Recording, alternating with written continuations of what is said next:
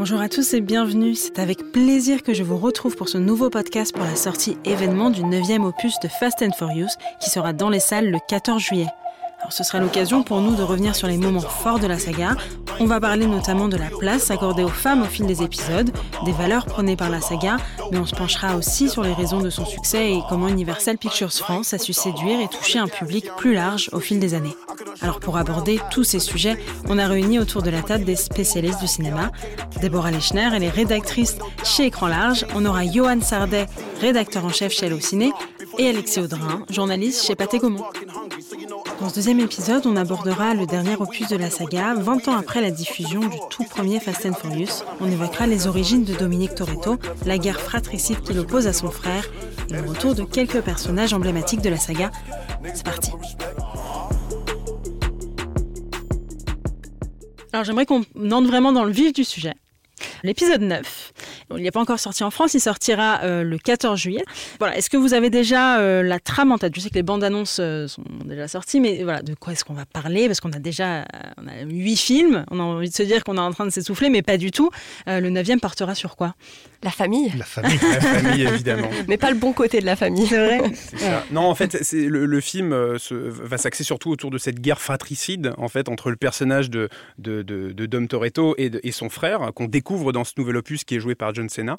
Et, euh, et, ça va vraiment remettre tout en cause justement pour cette famille, parce que euh, si la famille euh, créée par Vin Diesel au bout de, de neuf films découvre aujourd'hui l'existence d'un frère caché, un frère de sang, ça va remettre tout en question. Et c'est ce qu'il disait justement Vin Diesel récemment, c'est cette, cette, comment dire, cette envie de faire découvrir le passé de Dom en fait. Mm-hmm. C'est-à-dire qu'on connaît aujourd'hui toute la famille hein, qu'il a réussi à créer avec sa compagne à l'écran qui est jouée par Michel Rodriguez.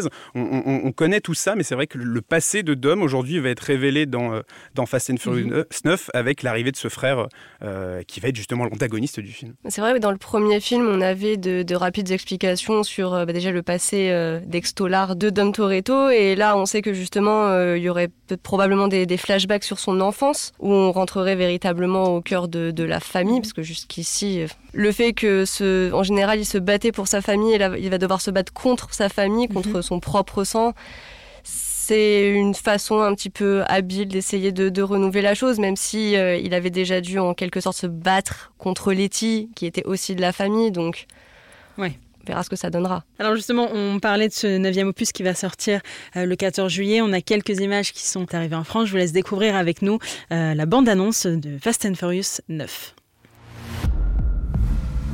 Le monde a changé. Et on a changé aussi. Vous voyez pas le nombre de missions de malades qu'on a remplies? On a bousillé des avions, des trains, des tanks. Et maintenant on fait voler des caisses? Ça faisait un bail, Dom. Qu'est-ce qu'on en pense Un programme. bah, c'est la décomplexion euh, assumée, encore une fois. C'est dit dans le trailer. On a retourné des voitures, on a retourné un tank, un sous-marin, on a fait voler des voitures. Mais ça marche. mais c'est que voilà, ils ont, ils ont parfaitement conscience de cette décomplexion et du fait qu'ils partent totalement en vrille à chaque fois. Et du coup, c'est essayer de chercher encore plus loin, encore plus mm. haut, faire plus sans forcément chercher à faire mieux, mais en tout cas faire plus. Et il y a deux thèmes intéressants aussi qui ressortent des bandes annonces. Alors là, c'était la version courte, mais il y a aussi une bande annonce de 3 minutes qui est beaucoup plus longue. Euh, il y a le thème de, donc de la fraternité, du combat fratricide, mais aussi de la paternité. C'est-à-dire qu'à la fin du 8, euh, Dominique Toretto, il y avait tout un enjeu pour aller récupérer son, son, fils. Et là, en fait, on va le voir avec son fils. Voilà, qui est Dominique Toretto, papa, et, euh, qui est Michel Rodriguez, maman, en fait. Bien sûr, et ça rentre justement dans l'évolution de cette, de cette saga et de, de l'histoire. Mais c'est surtout que Dominique Toretto a toujours eu ce rôle de patriarche, en fait, dans la famille sans pour autant avoir ce côté paternel. Et là, donc, on va voir euh, ce que ça peut changer sur le personnage, si ça va peut-être l'adoucir, mais quand on voit la bande-annonce, euh, ça va peut-être plus l'endurcir qu'autre chose. Mais c'est vrai que c'était assez intéressant de, voir plus cette fibre paternelle et de se rapprocher de la famille euh, la véritable famille et pas celle qui, qui s'est construite euh, en laissant quand même quelques personnes de côté. Euh. On n'est plus du tout euh, dans les courses automobiles en fait des premiers films parce que moi je me rappelle par exemple du Fast and Furious 2, le principal sujet c'est des courses auto et voilà là on a l'impression qu'on a des courses poursuites parce que parce qu'il faut arrêter un méchant ou voilà. Mais c'est plus du tout le thème du film. Tu parlais tout à l'heure des, différents publics qui, qui, vont voir les Fast and Furious. Il y a d'une part la base des fans hein, qui suivent Fast and Furious, qui suivent Vin Diesel et tout le casting depuis une vingtaine d'années. et puis il y a aussi les gens, comme tu disais, qui vont voir simplement un grand blockbuster mm. d'action parce que ça existe aussi. On peut très bien les voir Fast and Furious 9 sans avoir vu les autres. Il y a aussi cette envie de, de, grand cinéma d'action et, et, typiquement avec les salles de cinéma fermées depuis un long moment, on n'a pas vu de gros blockbusters d'action comme ça depuis très longtemps. Mais c'est vrai que si aujourd'hui on a envie de grand cinéma d'action, de se prendre une claque dans la gueule de, euh, et de rire aussi, parce qu'il il y a un aspect comique dans ces, euh, dans, ces, euh, dans ces cascades. On parlait de cartoon tout à l'heure. Il y a un vrai truc de dire on sait qu'ils vont pas mourir sauf dans de très rares euh, cas. Et justement, on se demande comment ils vont faire pour s'en sortir. Des voitures aimantées, des voitures qui partent dans l'espace, etc. Donc c'est pour ça, je, pense qu'il y a vraiment cette, euh, cette combinaison de plusieurs publics qui peuvent se retrouver euh, là-dedans. Ils en jouent de ça, justement, les scénaristes, ce côté un petit peu too much? Bah, Quand le personnage même dans la bande-annonce en joue, c'est que évidemment que l'équipe derrière en a conscience, mais c'est ce qu'ils recherchent aussi, puisque, comme on le disait tout à l'heure, c'est ce que recherche le public. Mm un Fast and Furious qui se prendrait trop au sérieux et qui serait beaucoup plus crédible, je pense qu'il aurait beaucoup moins de portée sur le public parce que des, des films d'action à crédibilité moyenne, il y en a tout un tas. Des films d'action aussi décomplexés, bah, il n'y en a pas tellement en fait. Et, ce qui est intéressant aussi, c'est l'inventivité des cascades. C'est-à-dire que, en fait, à, chaque fois, on se dit, bon là, ils peuvent pas faire plus. Eh ben, et, puis, en fait, à l'épisode suivant, ils font plus. Et là, dans, donc, dans celui-là, au-delà, parce que c'est vrai qu'on a beaucoup parlé, le fameux voyage dans l'espace, je suis très curieux de voir ce que ça va être. Mais euh, les bandes annonces montrent des trucs qui sont absolument dingues. la voiture accrochée à une liane qui, qui, sert à contourner une cascade. Il y a, il y a deux, trois trucs. d'effet aimanté euh, et les, les voitures à, travers, les, vitrines. Ça, a piqué ma curiosité pour le coup. Et, et, ce qui est fou, c'est que normalement, ça, c'est des choses qu'on ne montre pas dans la bande annonce parce que c'est censé être la cerise sur le gâteau. Et en fait, ils ont tellement de choses euh, absolument hallucinantes qu'en fait, ils peuvent se permettre lors du Super Bowl de dire on va vous passer la cascade hallucinante et en plus, on va vous faire un making-of pour vous expliquer comment on l'a faite. Parce qu'en fait, quand vous viendrez en salle, il y aura encore, il y aura encore mieux que ça. Et c'est super fort. Il n'y a aucune limite. On a l'impression que vraiment, ils ne se posent aucune limite en termes de scénario, de cascade. Et Ils auraient tort justement, ils ont cette possibilité. Le public a accepté qu'ils aillent toujours plus loin et que ce soit toujours plus n'importe quoi. Donc je pense qu'ils auraient tort de se priver et de se dire, bon là on va peut-être un petit peu trop loin. Non, allez toujours plus loin, c'est ce qu'on veut. On veut voir jusqu'où vous hmm. pouvez aller, jusqu'où vous allez nous surprendre. Et c'est un super avantage pour les producteurs, les scénaristes, les acteurs, bref toute l'équipe qui se trouve derrière Fast and Furious de se dire, on peut faire ce qu'on veut. Donc on, y, on les imagine en salle d'écriture euh, avec des, des, petites voitures, des avions, des, des sous-marins, des choses comme ça, à coller des post-it partout sur les murs. une petite souris. ça, en se disant, mais qu'est-ce qu'on va bien pouvoir faire dans le prochain qu'est-ce qu'on explose Où est-ce qu'on va Il me semble que le réalisateur du 9, c'est Justin Lin. Euh, on pensait qu'il en avait fini avec la saga, mais finalement non, il revient. Est-ce qu'on sait pourquoi? Eh ben, je, crois qu'il voulait euh, remettre un peu son, son, empreinte sur la saga, parce que donc il a fait, le, euh, il a fait euh, Tokyo Drift, le 4, le 5, le 6. Le 7 a été réalisé par James Wan. Ensuite, c'est F. Gary Gray. Et c'est vrai que c'était enfin, des films qui s'inscrivaient parfaitement dans le cahier des charges, mais sur lequel il manquait peut-être le supplément d'âme que hmm. Justin Lin voulait mettre, parce que c'est lui qui a créé finalement avec Vin Diesel cette notion de famille. Et donc en fait, c'est un peu le deuxième patriarche de la saga qui, qui, qui, revient un peu remettre de l'ordre. Et surtout, je crois qu'il veut finir la saga. C'est-à-dire ah que après, il y a le, ils ont annoncé un 10 et un 11. Mm. Donc en fait, il y en a encore deux qui vont être tournés simultanément, je crois. Et en fait, euh, un peu comme David Yates avec les derniers Harry Potter, en fait, ça va être le garant de, de conclure comme il faut. Et je pense que Macquarie sur Mission Impossible. Exactement. Il y a vraiment cette appartenance. Il y a en fait euh, Vin Diesel, euh, encore une fois, on compare Mission Impossible avec Tom Cruise, mais c'est-à-dire que c'est un acteur, un producteur qui rencontre euh, un réalisateur qui partage sa même vision de la franchise et qui va lui permettre d'arriver à faire des, des, films spectaculaires, des, des scores au box-office incroyables et toujours leur permettre de faire une suite. Mais est-ce que vraiment on la ressent, cette touche Justin Lin dans les films? Il y a cette alchimie avec Vin Diesel et toute l'équipe derrière à l'origine des films qui fait que euh, d'une certaine façon, ça se ressent à l'écran. C'est-à-dire qu'il y a mhm. cet esprit de, de, de, communion qui fait que euh, peut-être que ça marche mieux en effet. On retrouve le cœur de la saga, de la franchise et de, de, ses thèmes principaux. Oui, parce que finalement, en fait, le, réalisateur du septième film qui a le plus marché au box-office, il me semble, euh, c'est James Wan, donc c'est pas du tout Justin Lin. On aurait peut-être tendance à dire qu'on continue avec le même réalisateur. Est-ce que le film a aussi marché avec la mort forcément de Paul Walker? C'est surtout ça, sur, le, Sur, le set, c'est-à-dire que c'est vraiment celui qui a, qui a définitivement fait rentrer dans la la, la saga dans, le- dans les, les franchises mondiales, mais en même temps, il a un chiffre qui est euh, surévalué parce qu'il y avait un, un effet Paul Walker à ce moment-là, qui fait que justement, même des gens qui s'intéressaient pas à Fast and Furious à l'époque sont allés le voir pour dire au revoir à Paul Walker finalement. C'est le- devenu presque un, ouais, un espèce de, de, de in memoriam euh, planétaire. Et même la franchise, en fait, aurait pu s'arrêter sur Fast and Furious 7, puisque le premier Fast and Furious, certes, c'est des voitures, euh, il y a l'histoire avec Letty, avec Mia, mais c'est quand même une bromance. C'est une pure bromance entre Dom Toretto et, et Brian. Donc, le fait que ça s'arrête sur cette image de deux, et donc cette bromance euh, qui s'arrête et qui Mm. prend des... C'était, c'était beau, évidemment, qu'il y avait la, la mort de Paul Walker qui pesait énormément là-dessus.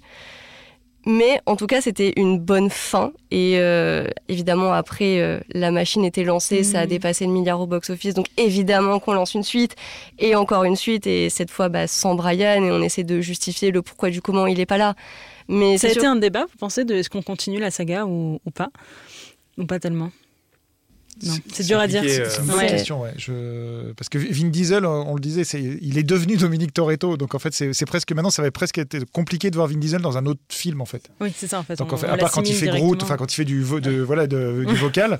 Mais sinon, euh, ça, ouais, ça va être un petit peu compliqué. Donc je, je pense qu'ils ont, ils ont pas le choix. Ils doivent continuer cette espèce de, d'énorme, d'énorme machine jouissive. Mais, euh, mais en tout cas, ils avaient besoin de faire leur deuil à un moment donné, ça c'est sûr. On a, on a dévié, je vous avoue. on va revenir. On a fait une chicane, C'est ça. une petite a fait chicane. un drift. on, va, revenir sur le, sur le neuvième euh, opus. Euh, on a l'arrivée, enfin en tout cas le retour euh, d'un petit nouveau qui suit fièrement les traces de son papa. Euh, et c'est euh, le petit Vincent Sinclair qui est donc le vrai fils euh, de Vin Diesel. Euh, voilà, c'est pas la première fois qu'un qu'un acteur fait appel à son, à son propre enfant pour, euh, pour jouer dans les films. Est-ce que c'est quelque chose qui peut, qui peut fonctionner, vous pensez ou pas? Bah, C'est-à-dire, oui, euh, alors après, je ne sais pas si on le reconnaît, parce qu'il ressemble pas forcément beaucoup à son père, euh, de ce que j'ai vu, mais euh, donc en fait, c'est plutôt le fait de le dire. C'est-à-dire que tout le monde va dire Eh, saviez-vous qu'il y avait le fils de. Oui, c'est ça, voilà. c'est pour l'anecdote. Mais euh, voilà, pour l'anecdote, mais du coup, ça, ça rend le truc hyper sympa de se dire euh, Mini Vin Diesel va jouer papa.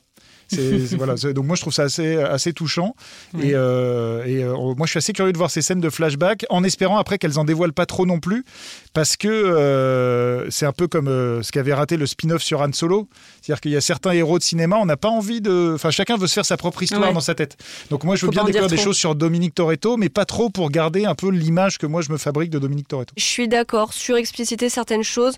Je pense pas que ce soit non plus très nécessaire. Ce sera peut-être plus pour jouer sur euh, la mignonnerie, euh, voilà, bébé Toretto, euh, le- accrocher un petit peu plus le public et lui donner un peu plus de background. Mais euh, non, au fond, je pense pas que ce soit quelque chose qui soit réellement nécessaire à la saga, étant donné que la saga n'a jamais vraiment donné de background à tous ces personnages et ça fonctionnait très bien euh, comme ça. Je pense qu'il y a vraiment ce côté, euh, justement, comme tu le disais tout à l'heure, sur le- le- le- le- le- l'aspect clin d'œil, l'aspect le saviez-vous, le petit easter egg qui fait que ça rend le truc assez drôle. On, on pense à Angelina Jolie qui avait fait récemment la même chose sur, euh, sur la suite de Maléfique. Euh, voilà, ça apporte pas grand-chose puisque je, je pense que n'importe quel jeune acteur aurait très bien pu faire le travail, mais c'est vrai que toujours dans cet esprit de Mhm. famille, comme tu le dis, au niveau de la symbolique, c'est hyper intéressant. Et par contre, ce qui peut être sympa, j'avais regardé euh, le, juste la liste du casting, je crois qu'il y a les, des- une jeune Letty aussi euh, et certains euh, jeunes, enfin versions jeunes des personnages du 1. Et donc en fait, je pense que ça va montrer que la, la famille Toretto a été, enfin au sens gang, voilà, gang de Mhm. drifters, a été créée dès, dès leur jeune temps en fait. C'est-à-dire le que Scooby Gang. voilà, voilà, on va voir une sorte de, voilà, de, de Scooby Gang. Et ça, ça peut être hyper touchant de Ouais. se dire, ouais, en fait, ils étaient déjà tous là quand ils avaient 8 ans.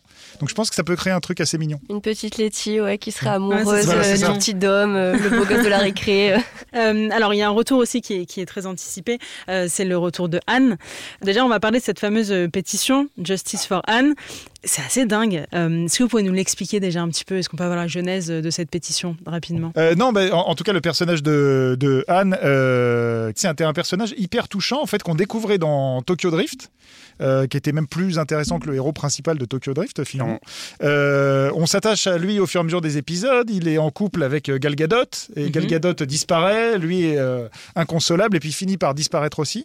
Et en fait, il y avait ce truc des fans de se dire, mais c'est quand même pas normal. On l'aimait bien ce personnage. À la limite, tuez, tuez-en d'autres, Ouais. mais pas lui. Surtout que c'est le seul de la franchise, en fait, de cette, de cette grande Ouais. famille qui disparaît de manière ça, aussi, euh, Ouais, ouais, ouais. euh, entre guillemets, gratuite. Quoi. Et puis c'était surtout aussi pour réhabiliter un petit peu le personnage de de- d'Eric Shaw, qui est quand même celui qui est censé l'avoir tué et qui rejoint la famille. Et qui est devenu super sympa. Il est super sympa. Il a voulu détruire la famille de l'intérieur et au final il l'intègre. Donc c'est vrai que à ce niveau-là c'était C'était quand même assez bof. Du coup, le Justice for Anne, c'est non, mais en fait, tout va bien. Il est vivant. Personne n'est mort. c'est marrant parce que pourtant, c'est pas. Euh, euh, il fait partie de la famille, certes, mais il fait pas partie du noyau dur. Est-ce que les scénaristes ont un petit peu cédé à la pression du public pour le faire revenir ou est-ce que c'était prévu? Bah, Il doit y avoir un peu de ça. Il doit y avoir cette envie de, de, faire plaisir aux, fans de cette saga qui la porte maintenant depuis très longtemps. Et puis, comme on le disait tout à l'heure, il y a aussi cette, euh, cette saga finalement qui s'écrit d'épisode en épisode où à chaque fois on a envie de raconter une histoire, mais on essaie de raccorder mm. des, des, bouts pour, pour faire un nouvel épisode qui marche de la meilleure façon. Donc je pense que euh, quand ils ont vu euh, l'essor de cette pétition, l'essor du public, et puis même aussi, il y a sûrement dû avoir une volonté au niveau des scénarios hein, de, l'intégrer, parce que c'est pas non plus totalement gratuit. Euh, je pense que c'est tous ces éléments, cette espèce de, ces planètes qui s'alignent pour faire que, que le, personnage de Anne revient dans, la, dans le neuf. Mm. Et après, on est curieux de voir comment ça va se dérouler. C'est-à-dire que est-ce que est-ce qu'il était vraiment pas mort? Est-ce que c'est un frère jumeau? Est-ce que finalement on, un clone. on va se bah rendre, voilà, on va se rendre compte que le 9 se passe avant le 2 Enfin, je ne sais pas. Je ne sais pas. Le 9 c'est un prequel qui se passe avant le premier opus. Et ça revient à ce qu'on s'est dit tout à l'heure, en fait. C'est improbable, mais ça passe, quoi. Il revient deux fois parce qu'il était censé être mort dans le troisième aussi. Et c'est la euh, logique des soaps dont tu parlais, c'est-à-dire, euh, et non, j'étais pas mort, j'étais dans un hôpital depuis tout ce temps. Fantomas. Voilà, exactement. De ma sœur jumelle, en fait, qui a été tuée, et Gisèle, elle va revenir à un moment aussi. Mais ça fonctionne. Et ça, fonctionne, super bien. Et euh, dans ce neuvième opus, on a la famille au complet, on a aussi le petit Twinkie. Je sais pas si vous vous souvenez de lui. Lil Bow Wow. Enfin, il s'appelle plus Lil d'ailleurs. Il s'appelle Bow je crois. Il a grandi, évidemment. Donc là, on a, voilà, on a cette volonté d'avoir vraiment toute la famille euh, euh, réunie, de plus laisser personne euh, au placard. Oui, bah, de, la même manière, je crois qu'il y a Lucas Black aussi, qui est le héros de Tokyo Drift, qui, enfin, qui était revenu juste pour le 7 et qui là revient aussi.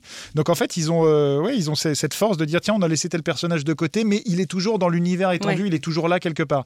De la même manière, évidemment, on le verra pas, mais que Paul Walker, Brian O'Connor est là quelque part. Voilà, on se dit, euh, il peut pas être dans mm. cette mission-là, mais il existe toujours dans ce monde. Et en fait, ils, ils ont cette force d'aller. Euh, et c'est vrai que Bowo, on, on s'attendait pas à ce qu'ils reviennent. Ah, pas du tout. Et ce qui est marrant, c'est que ça leur permet d'avoir une espèce d'écurie, comme un bestiaire, hein, vraiment de personnages. Ils ont un banc euh, incroyable pour on, le joue, on joue à Street Fighter. En fait, on choisit son personnage à chaque fois et on l'ajoute au scénario. Et c'est ça qui est très drôle, quoi. Et donc, il y a un petit peu de, pop culture aussi qui, arrive dans ce 9e. On a l'entrée de Cardi B. Tout à fait. Euh, qui s'est fait à la demande de la fille de Vin Diesel. Voilà, justement. Qui a 5 ans et qui a dit Je veux Cardi B dans le film. Et bah, papa vit Cardi B dans le film. Voilà, Après, les guests de stars, c'est pas nouveau non plus. On avait eu Rita Ora aussi à un moment qui était dans le 6, je crois, qui faisait les décomptes euh, juste avant euh, la course où Dom retrouve Letty. Donc c'est pas non plus quelque chose de nouveau. Après c'est sûr que ça appelle le public aussi c'est euh, les caméos de guest stars, euh, voilà, et Cardi B, en plus, voilà, qui, qui rentre assez bien dans cet univers euh, très urbain, R&B, hip-hop, donc ça passe. Et tout, en, et tout en arrivant, pardon, à faire un, grand écart improbable qui est d'avoir dans le même film des bagnoles, Vin Diesel, Cardi B et Hélène Mirren. C'est exactement ça. Mais voilà. et, là, on se dit Camoulox, on fait, ouais, ils, sont très forts quand même. Et voilà, j'allais en parler, c'est incroyable. Et, Hélène Mirren, c'est elle, je crois, qui avait demandé elle-même à dire j'adorerais tourner un Fast C'est génial, en fait. Moi, je, trouve, que la participation d'Hélène Mirren dans cette saga, c'est quand même jouissif, quoi. C'est-à-dire qu'on sent qu'on est sur une actrice qui, a, plus besoin de, reconnaissance, euh, qui se retrouve dans cette franchise, mais purement euh, par plusieurs plaisirs jouissifs. Quoi. Elle se retrouve là-dedans, dans, des cascades à n'en plus finir, au milieu d'acteurs, sur des grands plateaux de cinéma, et ça, ça va être un plaisir fou pour elle. Quoi. Je pense qu'elle doit s'amuser, oui. Clairement. Là, quand on va la voir euh, conduire et drifter là, dans le prochain film, je pense que ça peut être vraiment très drôle, très dans la décomplexion encore une fois. Bah, je crois que Vin Diesel a dit qu'il aimerait bien avoir Michael Caine pour jouer, pour jouer le, le mari d'Hélène Mirren, pour jouer le papa chaud. Et, de voir Mike, si Michael Caine, qui a fait en plus braquage à l'anglaise dans les années 60, mm. pouvait débouler là-dedans, ça serait trop marrant. Et là, on raccroche les deux franchises ensemble Exactement. et tout ça est dans le même univers depuis le début. Bah, qui, était déjà raccroché un peu, parce que dans Hobbs Show, euh, à un moment, ils passent devant des Austin Mini et, euh, et, ils, en parlent en disant oui, j'ai fait un braquage, euh, mm. j'ai fait un braquage en Angleterre à l'époque. Un truc, là, c'est très personnel. J'ai aussi un peu une anecdote personnelle avec la saga, c'est qu'en fait, moi, j'ai fait mes débuts de journaliste à Deauville en 2001. Donc en fait, et Fast and Furious 1 était présenté là-bas. Donc j'ai croisé un, jeune Vin Diesel, une jeune Michelle Rodriguez, et en fait de voir qu'ils partent d'une modeste série B euh, présentée à Deauville euh, et qu'en fait ils vont finir à Cannes cette année c'est en fait ça, montre ce qu'est devenu la saga en fait. Ça raconte un vrai truc je trouve. Donc euh, transition toute trouvée j'allais parler du, fait qu'il va être diffusé à Cannes là du qui se passe du 6 au, 17 juillet. C'est dingue. Est-ce que c'est commun d'avoir un, blockbuster comme ça ce type de film diffusé à Cannes? Ça, ça, arrive ça arrive. Il y a, des gros blockbusters qui arrivent en hors compétition qui sont présentés euh, récemment. On peut penser à Rocketman euh, enfin qui un blockbuster ouais, une autre dimension qui, relève quand même du, film d'un peu d'auteur c'est ça. c'est pas surprenant. Après c'est vrai qu'on n'imaginait pas une séance séance sur la plage de Fast and Furious, mais c'est une proposition hyper intéressante. Mais je crois que la, dernière fois qu'il y a eu ça sur un blockbuster qui, on va dire, qui rentre pas tout à fait dans les, dans les canons de Cannes, parce que Mad Max, via, par le prisme de George Miller, tu, tu rentres un peu dans Cannes quand même. Mais en fait, c'était X-Men 3, ah, et ça avait donné une super montée des marches d'ailleurs. On se disait, bon, X-Men n'a rien, n'a pas du tout sa place à Cannes, c'est un peu bizarre. Et en même temps, de voir les X-Men sur les marches, il y avait une logique. Et là, en fait, de se dire, et, le choix du cinéma de la plage est assez intéressant à ce niveau-là, parce que le, festival de Cannes, euh, décalé à cause de la pandémie, va se tenir en plein été. Et donc, en fait, de se dire séance sur la plage euh, avec les festivaliers, les vacanciers et Fast and Furious en plein air, en fait, c'est enfin, trop bien, c'est logique. une expérience ultra inédite, quoi. Voilà, c'est ça, exactement. Et on a envie de les voir monter les marches. Je crois qu'ils seront pas là, mais on a envie de les voir. On veut voir cette famille monter les. Vine, si tu nous entends, Letty, si tu nous entends, venez à Cannes. Faites-vous vacciner. Venez. Merci à tous pour votre écoute. Au menu du prochain épisode, les valeurs de cette famille Fast and Furious et les obstacles qu'elle a dû surmonter au fil des années. À très vite.